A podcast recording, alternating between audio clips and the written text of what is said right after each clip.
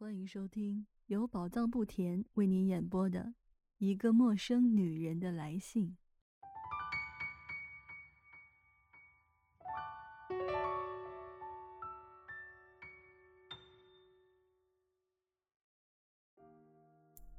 在你搬进来以前，你那屋子里住的人丑恶凶狠，吵架成性。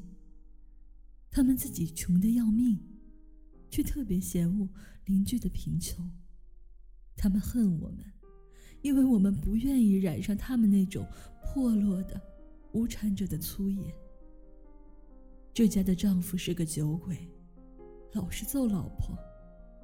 我们常常在睡到半夜，被椅子倒地、盘子摔碎的声音惊醒。有一次，那老婆给打得头破血流，披头散发的逃到楼梯上面。那个酒鬼就在他身后粗声大叫。最后，大家都开门出来，威胁他要去叫警察，风波才算平息。我母亲从一开始就避免和这家人有任何来往，禁止我和这家的孩子一块玩于是他们一有机会，就在我身上找茬出气。我们要是在大街上碰到，就在我身后嚷些脏话。有一次，他们用硬的雪球扔我，扔得我额头流血。全楼的人怀着一种共同的本能。都恨这家人。突然有一天出了事儿，我记得那个男人偷东西给抓了起来，那个老婆只好带着他那点家当搬了出去。这下我们大家都松了一口气。招租的条子在大门上贴了几天，后来又给揭下来了。从门房那里很快传开了消息。说是有个作家，一位单身的文静的先生，租了这个住宅。那是我第一次听到你的姓名。几天之后，油漆匠、粉刷匠、清洁工、裱糊匠，都来打扫收拾屋子，给原来的那家人住过，屋子脏极了。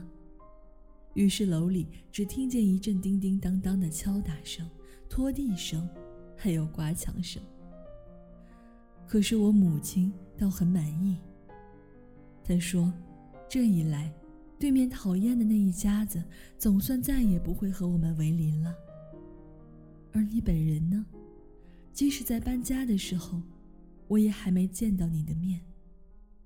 搬迁的全部工作都是你的仆人照料的。”这个小个子的男仆，神态严肃，头发发白，总是轻声轻气的，十分冷静的，带着一种居高临下的神气，指挥着全部的工作。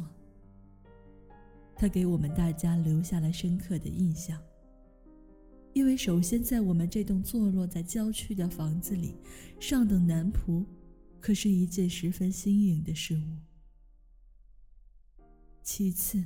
因为他对所有人都客气的要命，可是又不因此降低身份，把自己混同于一般的仆役，和他们亲密无间的谈天说地。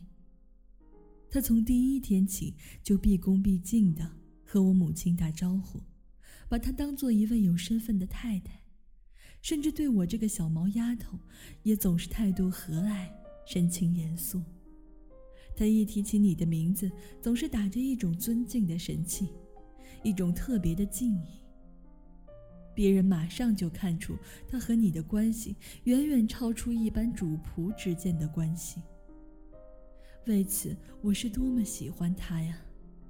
这个善良的老约翰，尽管我心里暗暗的嫉妒他，能够老是待在你的身边，老是可以伺候你。